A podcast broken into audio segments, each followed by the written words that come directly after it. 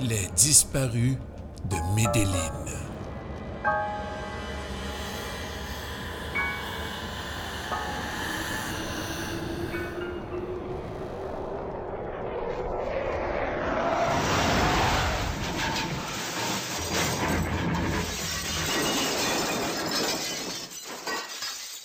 En novembre 2006, le navire est tombé sur une des meilleures écoles de Medellín.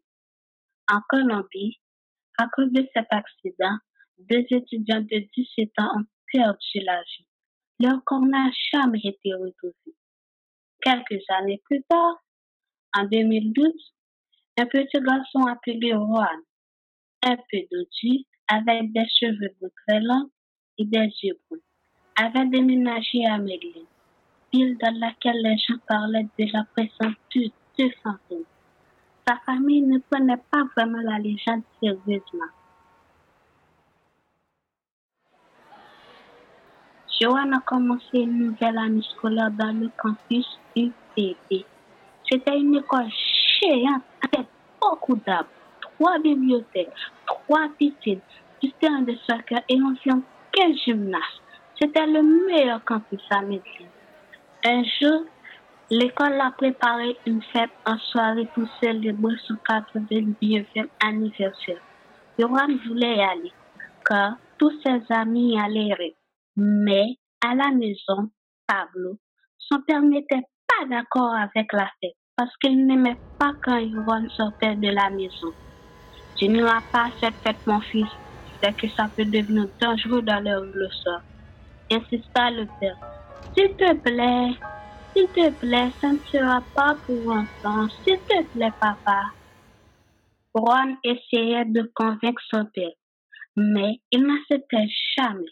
Heureusement, Adriana, sa mère, a réussi à qu'il laisse son fils sortir.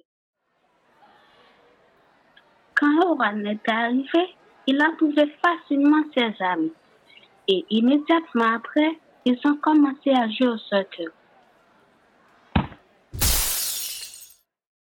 Luis Miguel, son meilleur ami, a frappé tellement fort le ballon qu'il a brisé la fenêtre d'une classe.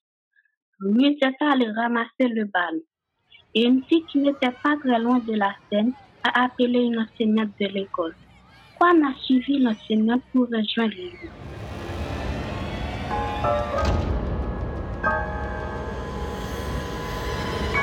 Ils l'ont trouvé terrorisé tout à coup, la professeure a commencé à crier Des fantômes Des fantômes Par ici Des fantômes Juan était congelé de peur. Ils sont sortis en courant. Elle a appelé avec tout le monde et ils ont appelé des chasseurs de fantômes. À leur arrivée, les deux fantômes avaient disparu. Après une semaine, les classes ont commencé normalement, mais plus manquait. À partir de ce jour, Juan et sa famille ont commencé à chercher une nouvelle maison ailleurs, car ils craignaient le retour des deux élèves fantômes. Ils en ont trouvé une dans un nouvel village et dans sa nouvelle école. La trouvé son meilleur ami, Louise.